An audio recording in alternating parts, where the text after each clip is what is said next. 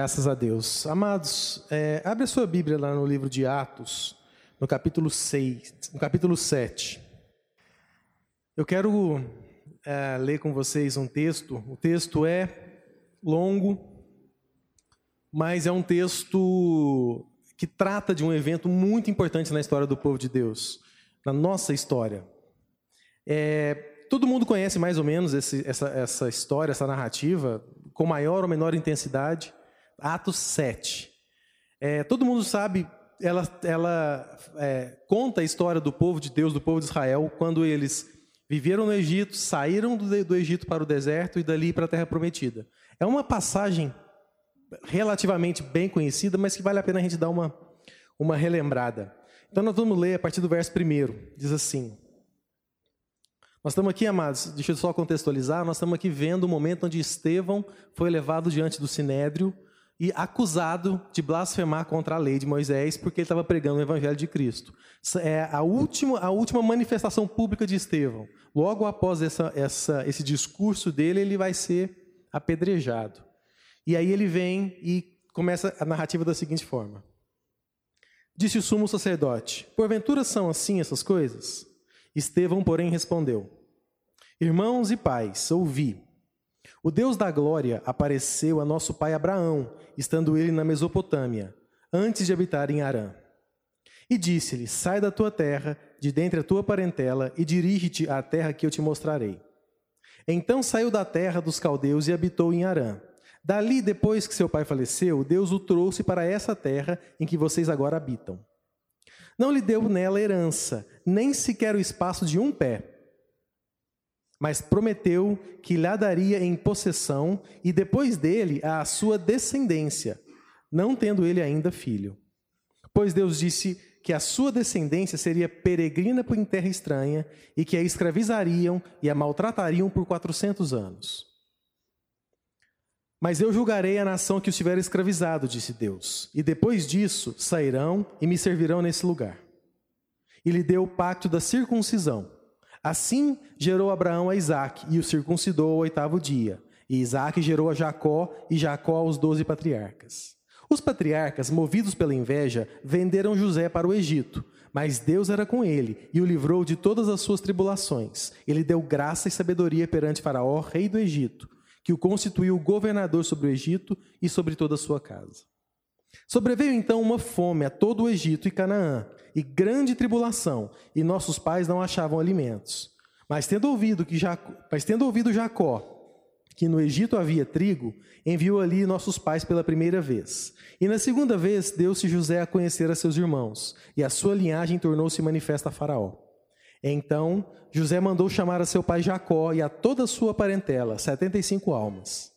Jacó, pois, desceu ao Egito, onde morreu ele e nossos pais e foram transportados para Siquém e depositados na sepultura que Abraão comprara por certo preço em prata aos filhos de Amor em Siquém.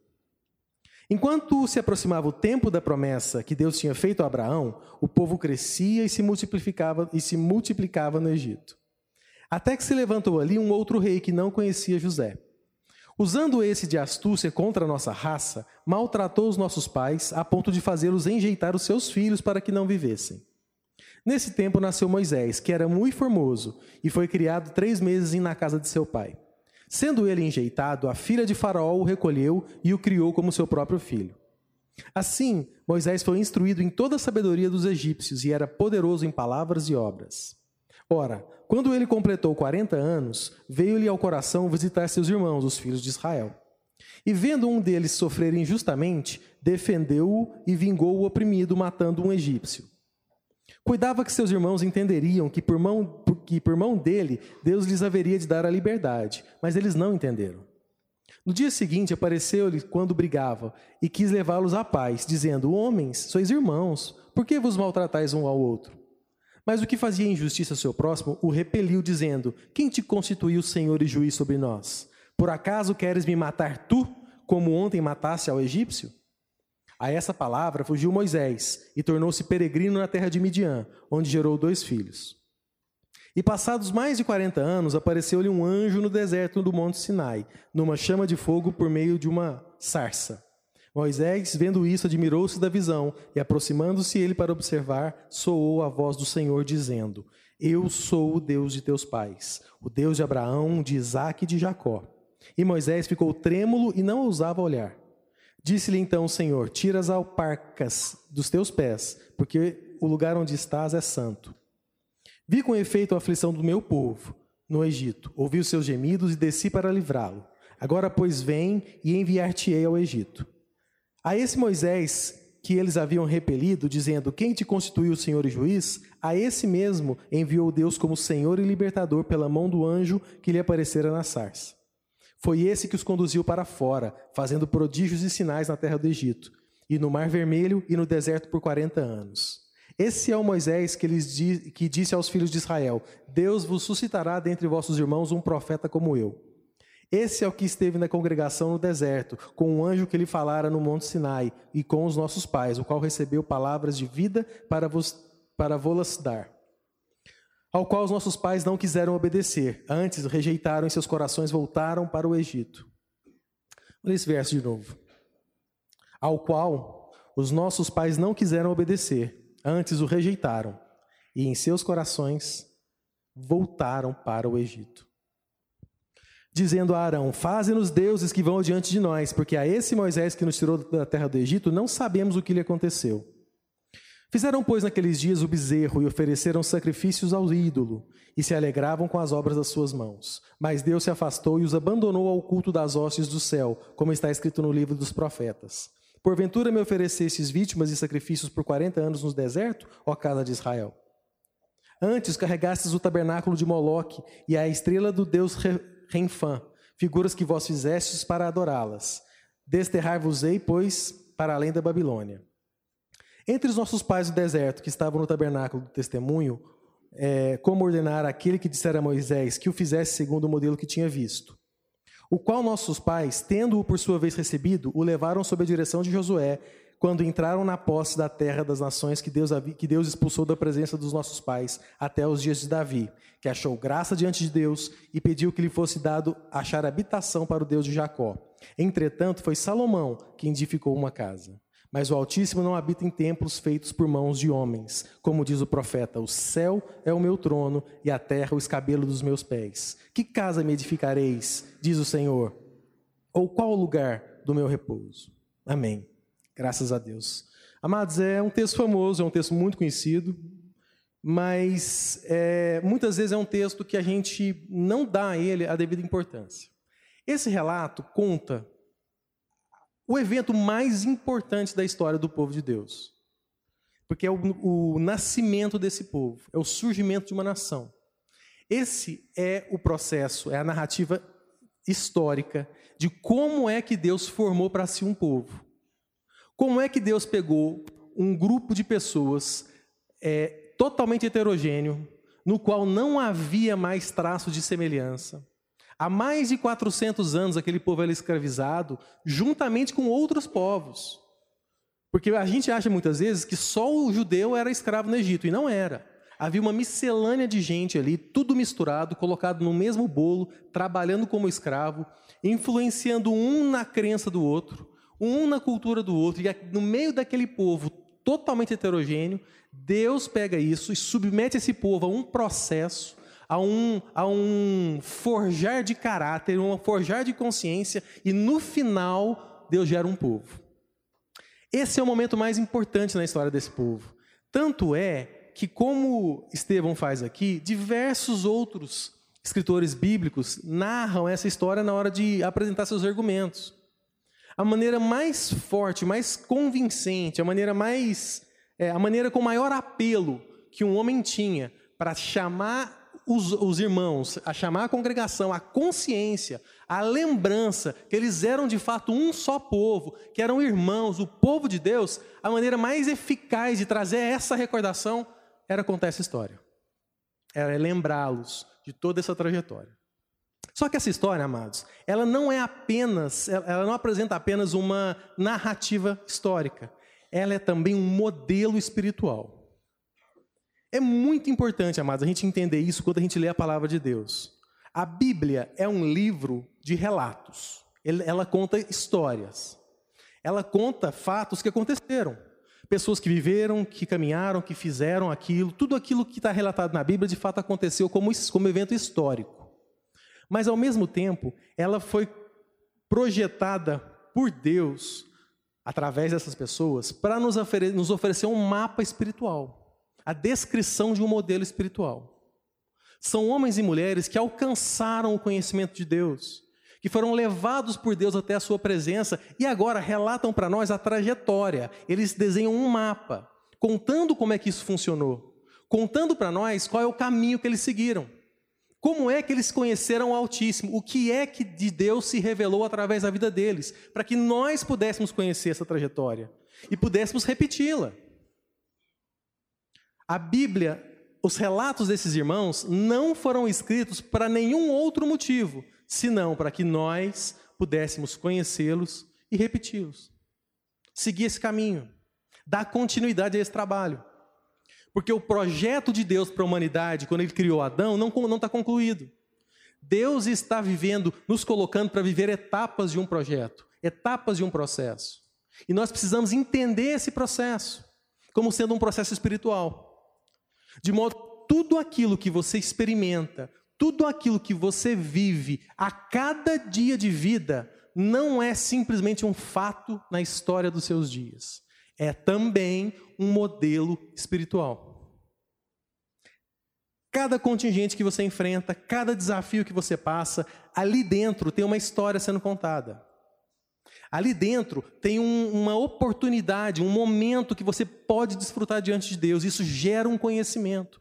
Você é capaz, é possível que você experimente da presença de Deus em tudo que você faz, todos os dias da sua vida. E esse conhecimento gera um modelo. Um modelo que a gente costuma chamar de testemunho. Todas as vezes que você chega para um irmão e dá um testemunho para ele, o que você está fazendo? Você está replicando para ele o modelo daquilo que você viveu.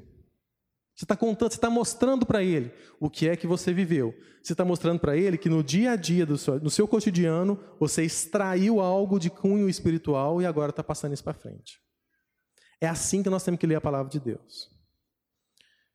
Você está entendendo o que eu estou falando, amados? Por que, que eu estou dizendo isso? Porque essa narrativa é o modelo mais importante do povo de Deus. Aqui está o modelo que faz com que nós, cada um de nós, lá em casa, na intimidade do meu lar, ou no trabalho, ou na igreja, em qualquer circunstância, esse é o modelo que vai fazer com que você deixe de ser uma criatura individualista, egoísta, uma criatura ensimesmada, uma criatura desconectada de Deus e dos seus irmãos e passe para, para ser, passe a ser povo de Deus. Amém? Está entendendo isso? É o modelo último de transformação, de conversão, de renovação, de, de, de novidade de vida. É esse modelo. E nós precisamos entender é, que esse modelo começa no Egito. Começa muito antes, começa quando o povo de Deus vai para o Egito. Quando eu quero falar sobre isso num aspecto um pouco diferente, porque eu quero que você entenda o seguinte: enquanto modelo espiritual, isso o que nós vamos falar aqui hoje não diz respeito apenas aos fatos históricos, mas a coisas que acontecem dentro de você. Dentro de você existe um processo que Deus startou esse processo. Deus começou isso. A partir do momento que você chegou aqui, você está dizendo para mim que Deus já começou esse processo na sua vida. E é um processo através do qual você vai passar por uma situação chamada Egito, outra situação chamada deserto, e uma outra situação chamada Terra Prometida. Isso acontece dentro de nós. Essa trajetória espiritual de transformação acontece aqui dentro. Eu vivo um faraó aqui dentro de mim. Eu conheci o Egito na minha vida. Eu vivi o Egito. Depois eu passei pelo deserto e eu conheço a Terra Prometida. Isso aqui dentro. E é isso que você precisa entender. Porque a gente sempre costuma falar de Faraó e do Egito principalmente como modelos exteriores a mim. Todo mundo pensa no Egito como uma circunstância adversa fora de mim. É um, é, um, é um empregado difícil, é um patrão complicado, é um vizinho que me dá trabalho, é alguém de fora que me oprime, é o diabo, é quem quer que seja externo que me oprime. E a gente imagina que isso é o melhor modelo de Egito, mas não é. O Egito, na verdade, amados, está dentro de nós. Você é o faraó da sua própria vida. Você é o Egito opressor da sua vida. Quando o povo de Deus foi para o Egito, quando ainda sem ser povo de Deus, era apenas a família de José, quando aquelas 75 almas foram para o Egito, eles foram tratados de uma maneira magnânima, porque José era o senhor do Egito, ele era governador de todo o Egito. Era o vice-rei de todo o Egito. E aí eles foram tratados a pão de ló. Foram morar na terra de Gozem porque escolheram aquela terra, foram desenvolver sua atividade ali, estavam sempre nas boas graças de Faraó, Qualquer coisa que qualquer um precisasse era só falar com José, porque, enfim, José era o governante de tudo aquilo. E eles viveram um momento de muita abundância, de muita prosperidade. Só que essa prosperidade, amados, vai, vai, vai escutando, vai deixando, como diz Paulo Júnior, vai deixando Deus ministrar ao seu coração. Essa prosperidade tornou aquele povo indolente, tornou aquele povo acomodado, tornou aquele povo orgulhoso, eles tinham mais influência diante do governante do que os próprios egípcios, e isso fez daquele povo um povo arrogante. Aos poucos eles foram confiando demais naquilo. O Egito alimentou o ego daquele povo, tornou aquele povo egoísta, no sentido mais puro dessa palavra. Um povo egoísta, um povo capaz de discernir as coisas apenas a partir do seu próprio ponto de vista, do ponto de vista do seu ego. O ego deles é que dizia como é que as coisas estavam acontecendo. De modo que se alguma coisa fosse desagradável para aquele povo, eles imediatamente achavam que aquilo era ruim. E se alguma coisa fosse agradável a eles, ao seu paladar, eles achavam que aquilo era uma coisa boa. Presta atenção nisso, amado, porque esse Egito está dentro de nós. O Egito de querer discernir as coisas, avaliar as pessoas e as circunstâncias a partir do meu ponto de vista. Eu nem me preocupo os efeitos que está tendo no meu irmão. Não me interessa saber como é que ele está vivendo isso. Se me desagrada, a partir do meu ponto de vista, então é ruim e eu quero resolver aquilo. Amados, eu vou te dizer uma coisa: o povo de Deus naquele dia, naquela época, não entendeu que aquilo que os, que os exaltava, aquilo que os fazia se sentir grande, era exatamente aquilo que os estavam escravizando. Pouco a pouco, aquele povo foi se tornando escravo do seu próprio egoísmo.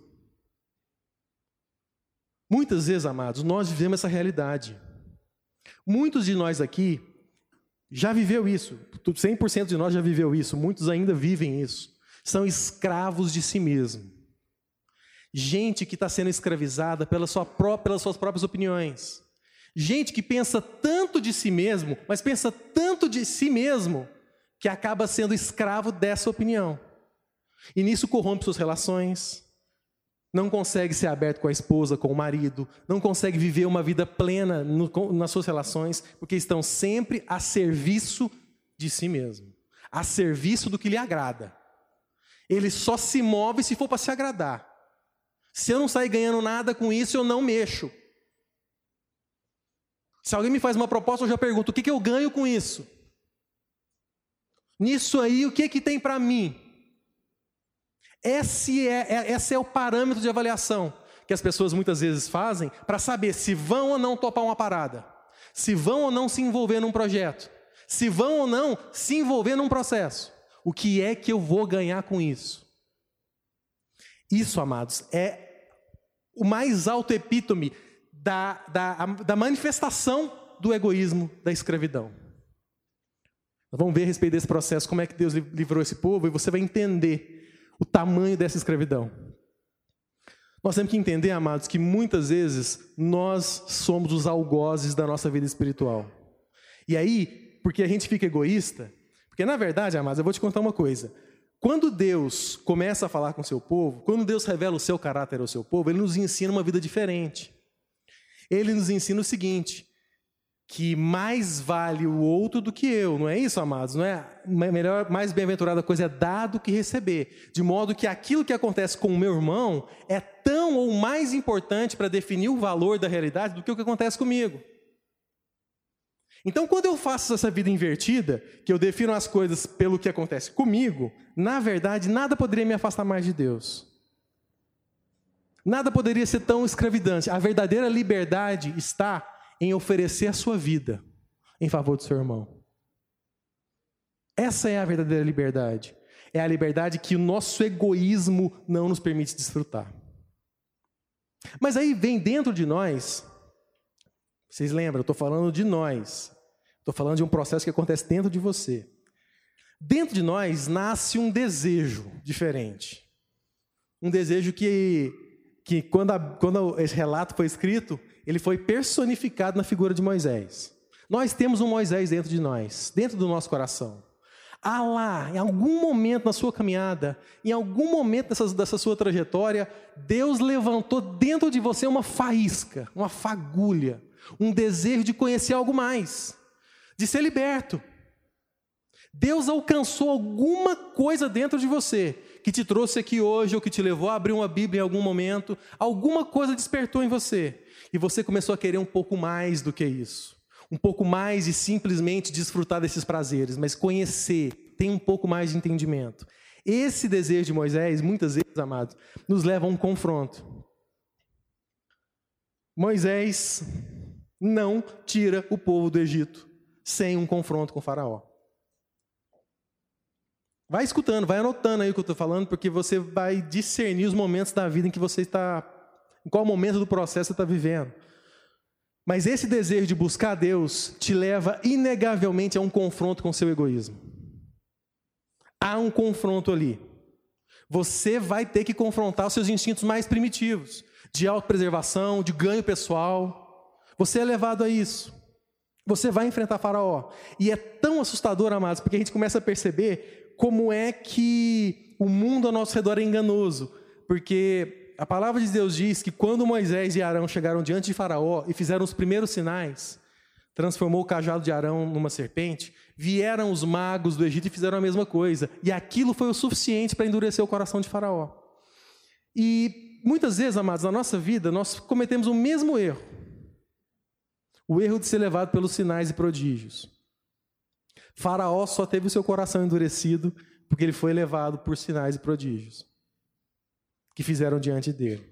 E às vezes, amado, nós estamos querendo esperar, nós estamos esperando sinais e prodígios. Às vezes nós somos igual ao faraó. Ó, eu só vou tomar uma decisão se eu ver um sinal. Eu só vou sair, eu só vou mudar o caráter do meu coração, deixar de ser tão egoísta, tão individualista, e eu só vou mudar essa natureza se eu ver um sinal. Tem que ter um trovão, tem que ter um relâmpago, Deus tem que mandar um anjo, alguma coisa tem que acontecer, senão eu não mudo. Não mudo. Eu só vou me envolver com esses projetos lá do pessoal da Total, esses projetos de, é, sociais, se eu tiver um sinal de Deus. Senão eu não vou nisso. Afinal de contas, o que, que eu vou ganhar com isso? É assim que o nosso coração age. A gente fica esperando sinais, assim como o Faraó. Mas no final, amados, graças a Deus, eu vou, eu vou me adiantar, vou ser mais rápido, nosso tempo está passando, mas no final, graças a Deus, amados, há um momento onde a gente se liberta, há um momento onde nós somos libertados. Mas quando somos libertados, quando você é libertado disso, você é levado por Deus para o deserto. Deus é quem nos leva ao deserto. Amados, em nome de Jesus, quando o próprio Cristo foi guiado ao deserto, ele foi levado por Deus para o deserto. Foi Deus quem o levou.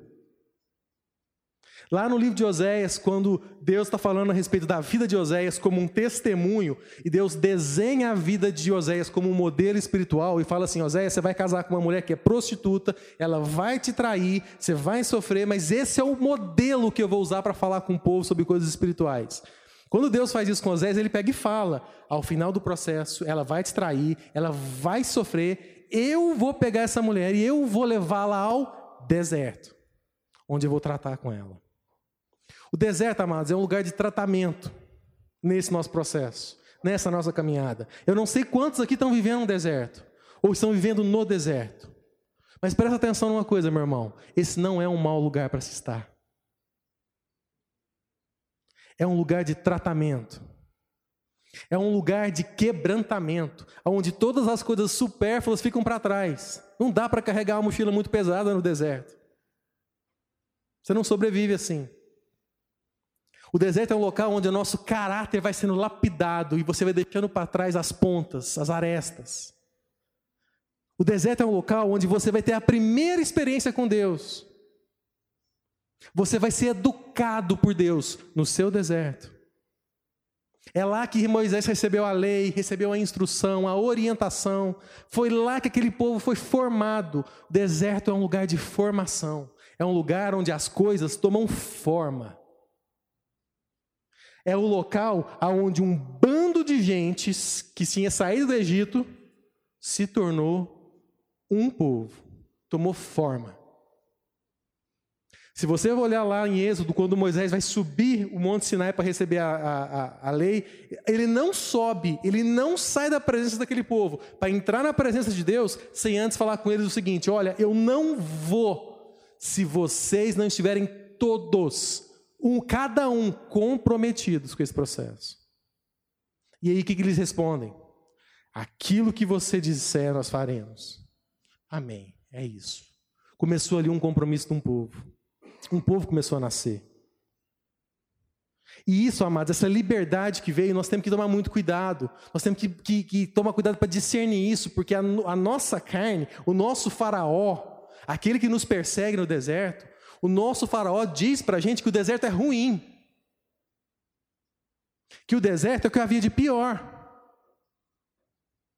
Tanto é verdade que cada vez que aquele povo murmurava, cada vez que aquele povo reclamava, o que, que eles falavam? Bom, era no Egito. Lá tinha comida, lá tinha água, lá tinha sombra. A mentalidade de quem murmura é a mentalidade de quem ainda se vê escravo do seu ego, escravo de si mesmo. Esse é o murmurador. Nós temos que tomar cuidado na hora de lidar com o ego, amados, porque quando Moisés foi lidar com o Faraó, num dado momento, no meio das pragas, é, o Faraó disse para Moisés assim: Tá bom, Moisés, vai lá, eu te liberto. Vai com seu povo para esse deserto, mas deixe aqui os seus filhos. Amado, em nome de Jesus, quantas vezes o nosso ego não nos faz essa proposta? Vai para frente, deixa para trás os seus filhos. Deixa eles para trás. Vai lá, conquista mais, trabalha mais, busca sua fartura e deixa para trás os seus filhos. Eles vão entender, é para o bem deles, deixa eles para trás. Quantas vezes, amados, nós não somos, não somos corrompidos exatamente nessa proposta. E a gente deixa, a gente deixa. Não, tempo com meu filho eu posso ter amanhã.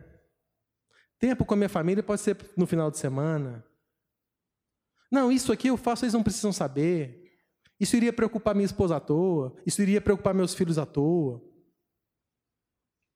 Acontece que vão ficando mais coisas para trás daí. Você sabe do que eu estou falando. E aí, quando Moisés vem, e é o nosso coração, amado, Moisés é aquela fagulha do nosso coração. E quando o nosso coração vem e fala assim: não, eu não saio daqui sem os meus filhos. Aí vem a segunda proposta de Faraó, né? Não, pode até ir para o deserto, mas deixa aqui os seus bens. Beleza, se compromete com os processos de Deus na sua vida. Só não mete dinheiro nisso. Esse aí você deixa para você. Afinal, é seu, você trabalhou tanto.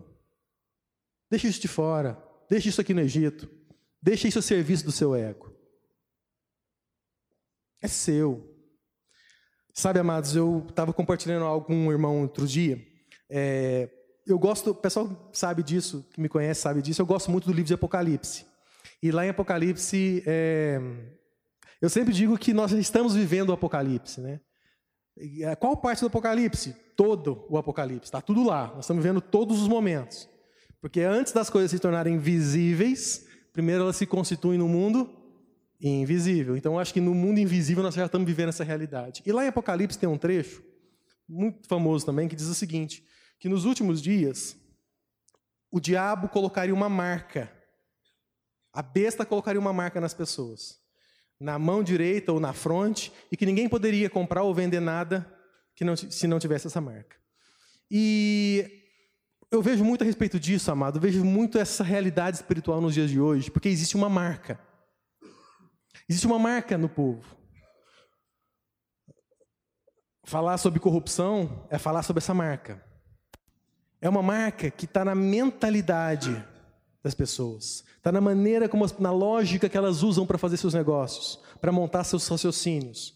Ou, quando não está na mentalidade, está pelo menos nos acordos que elas celebram, no, no apertar das mãos. E a gente usa uma desculpa diabólica para ostentar essa marca. A gente diz assim: você sabe, sabe do que eu estou falando. Você sabe do que eu estou falando. Você já vivenciou isso. Essa marca, a gente usa a seguinte desculpa: não, eu tenho que fazer isso para eu poder ser competitivo, porque o meu concorrente faz isso. Se eu não fizer, eu estou fora do mercado. Se eu não fizer, eu não consigo ter preço para competir com ele. Então eu tenho que entrar no esquema, porque senão eu não vou conseguir comprar nem vender. Se eu não tiver a mesma marca que ele, eu não compro e não vendo, eu estou fora. O que, que é isso, amados? Isso é a proposta do Faraó te dizendo: deixa seus bens comigo. Segue, vai para a igreja, vai para o pequeno grupo, vai orar, mas no, no, no tocante aos seus negócios, deixa seu patrimônio comigo. Cuidado, amado, em nome de Jesus. Nós não estamos indo para o deserto à toa. Nós não vamos enfrentar o deserto à toa. Nós estamos a caminho de nos tornarmos o povo de Deus. Em nome de Jesus. Nós temos que fazer como Moisés, dizer para Faraó: do meu patrimônio não fica nenhuma unha. Do meu gado, dos meus animais. Eu vou levar tudo a serviço de Deus. Você está entendendo isso, amado? Amém? E é assim que, que nós vamos viver nesse deserto, passando pelo deserto, até chegar na terra prometida. Há uma terra prometida, amados. Há uma promessa. Há uma promessa. Entenda isso. O que é uma promessa? A promessa é uma manifestação antecipada de um propósito. Amém? Porque se não fosse antecipada, não era uma promessa, já era, já era o propósito se cumprindo. Mas como é algo antecipado, é uma manifestação antecipada de quê? Do propósito de Deus para a sua vida. Isso é a terra prometida. Deus prometeu para você uma terra, um, lo um local onde o propósito dele vai se revelar. Agora, é interessante isso. Para a gente encerrar, abre a sua Bíblia para a gente lá no livro de Josué.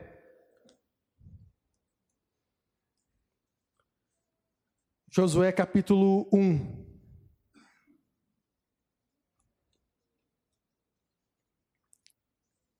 Assim que esse povo chegou na terra prometida, na terra onde Deus havia prometido, porque você vai viver isso.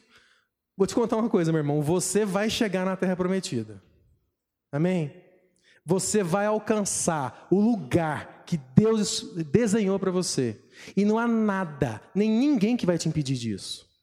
Porque foi Deus quem projetou isso desde a eternidade, num plano perfeito. E a perfeição de Deus não admite retoque. Do jeito que Deus planejou, Ele vai te conduzir. Você vai chegar na terra prometida. E aí, quando você chegar na terra prometida, olha o que aconteceu com Josué. Depois da morte de Moisés, verso 1, Josué 1, verso 1. Depois da morte de Moisés, servo do Senhor, falou o Senhor a Josué, filho de Num, servidor de Moisés, dizendo: Moisés, meu servo, é morto. Levanta-te, pois, agora, passa o Jordão, tu e todo esse povo, para a terra que eu te dou que eu dou aos filhos de Israel. Pronto, entra para a terra prometida. Todo lugar que pisar a planta do vosso pé, eu vos dei, como disse a Moisés, desde o deserto e esse Líbano até o grande rio, o rio Eufrates, toda a terra dos heteus, até o grande mar para o poente do sol, esse será o vosso termo. Ninguém te poderá resistir todos os dias da sua vida. Como eu fui com Moisés, assim eu serei com você. Não te deixarei, nem te desampararei. Esforça-te. Presta atenção, amados. Josué está entrando na terra prometida. Para nós, muitas vezes, na nossa cabeça, isso tá quer dizer o seguinte: está entrando na terra de sombra e água fresca. As lutas vão ficar para trás no deserto, E agora ele vai entrar para a terra do descanso. Parece que é isso, mas não é isso, não, amados. Olha o que ele está dizendo aqui. Esforça-te e tem bom ânimo, porque tu farás a esse povo herdar a terra que jurei a seus pais que lhes daria. Tão somente esforça-te e tem muito ânimo, cuidando de fazer toda a lei, de fazer conforme toda a lei que meu servo Moisés te ordenou, e não te desvies dela, nem para a direita e nem para a esquerda, a fim de que então sejas bem-sucedido em tudo o que fizeres e por onde andares. Não se aparte da tua boca o livro dessa lei, Antes, medita nele de dia e de noite, para que tenhas o cuidado de fazer conforme tudo o quanto nele está escrito. Porque então farás prosperar, prosperar o teu caminho e serás bem-sucedido. Não te mandei eu? Esforça-te e tem bom ânimo. Não te atemorizes e nem te espantes, porque o Senhor teu Deus está contigo por onde quer que andares. Amados, a terra prometida é um lugar para você lutar vai trabalhar na terra prometida. Não há descanso para nós na terra prometida. É maravilhoso, mas lá em Josué 5 diz o seguinte, capítulo, versículo 10, diz assim, que quando, a partir do momento que eles entraram na terra prometida e celebraram a primeira Páscoa, o maná parou de cair do céu. Acabou. Agora vocês vão comer do fruto da terra, vai, vão lavrar a terra, é a terra de vocês. O espaço para a gente ficar vivendo de milagres, recebendo de Deus milagres, enchendo a barriga com os milagres, é o deserto. É lá que caía pão do céu. Enquanto você está sendo tratado por Deus, enquanto seu caráter está sendo formado por Deus, é lá que o pão cai no céu. Você chegou na terra prometida, meu irmão. Agora é hora de trabalhar. É hora de enfrentar os desafios. É hora de ser o testemunho, de deixar o legado, de continuar escrevendo as páginas desse livro contando esse testemunho, relatando essa história, testificando de um modelo. O lugar para você ficar sendo beneficiado dos milagres de Deus é no deserto. Na terra prometida, você é o milagre de Deus que vai beneficiar outras pessoas. Essa é a promessa. Esse é o propósito que foi antecipado na promessa. Porque aqui na terra prometida, você será conforme o seu Deus é. Você será uma imagem conforme a semelhança dele. Se ele é abençoador, você está aqui para ser abençoador. Se ele é que deu a vida, você está aqui para dar a sua vida.